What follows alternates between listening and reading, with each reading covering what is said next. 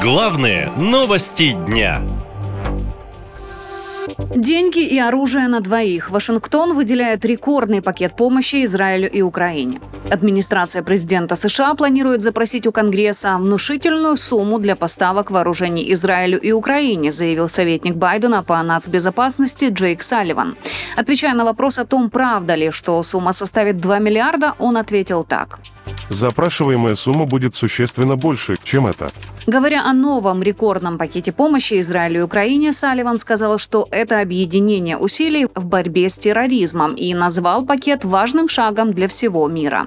Для всего мира две войны, которые ведутся украинско-российская и израильско-палестинская, по сути одинаковы. Это борьба мирного населения за право на самоопределение и защиту от террористических атак. Выделяя рекордные средства на вооружение Израилю и Украине, США демонстрируют, что помощь будет распределяться по принципу «раньше и больше получит тот, кто больше нуждается», говорят эксперты. По их мнению, если проанализировать уровень обеспечения армии двух стран, то несложно догадаться, кому отойдет львиная доля помощи Вашингтона, говорит эксперт-международник Василий Сотников.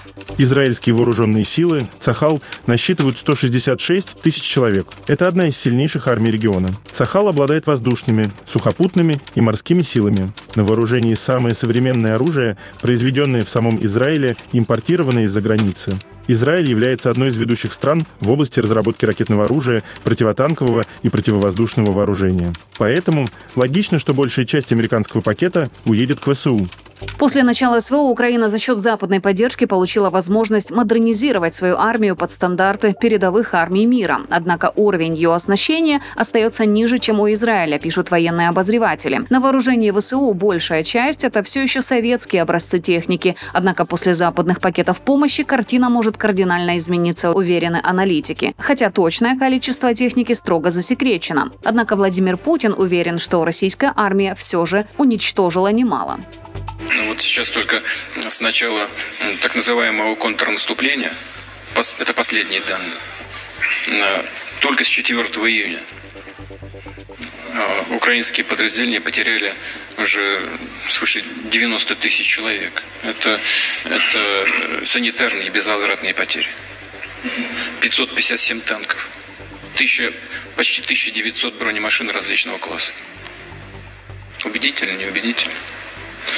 Вот, поэтому э, у нас есть свое понимание, что и как двигается. Мы понимаем, где и что нам нужно сделать, где и что нам нужно добавить.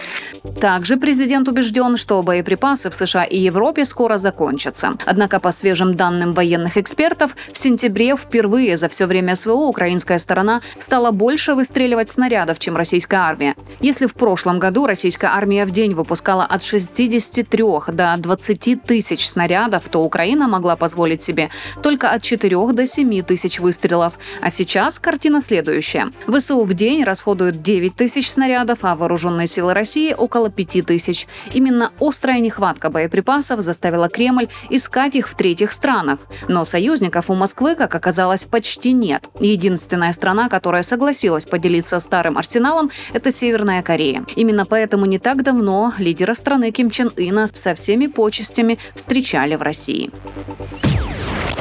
Наша лента. Веселим, сообщаем, удивляем.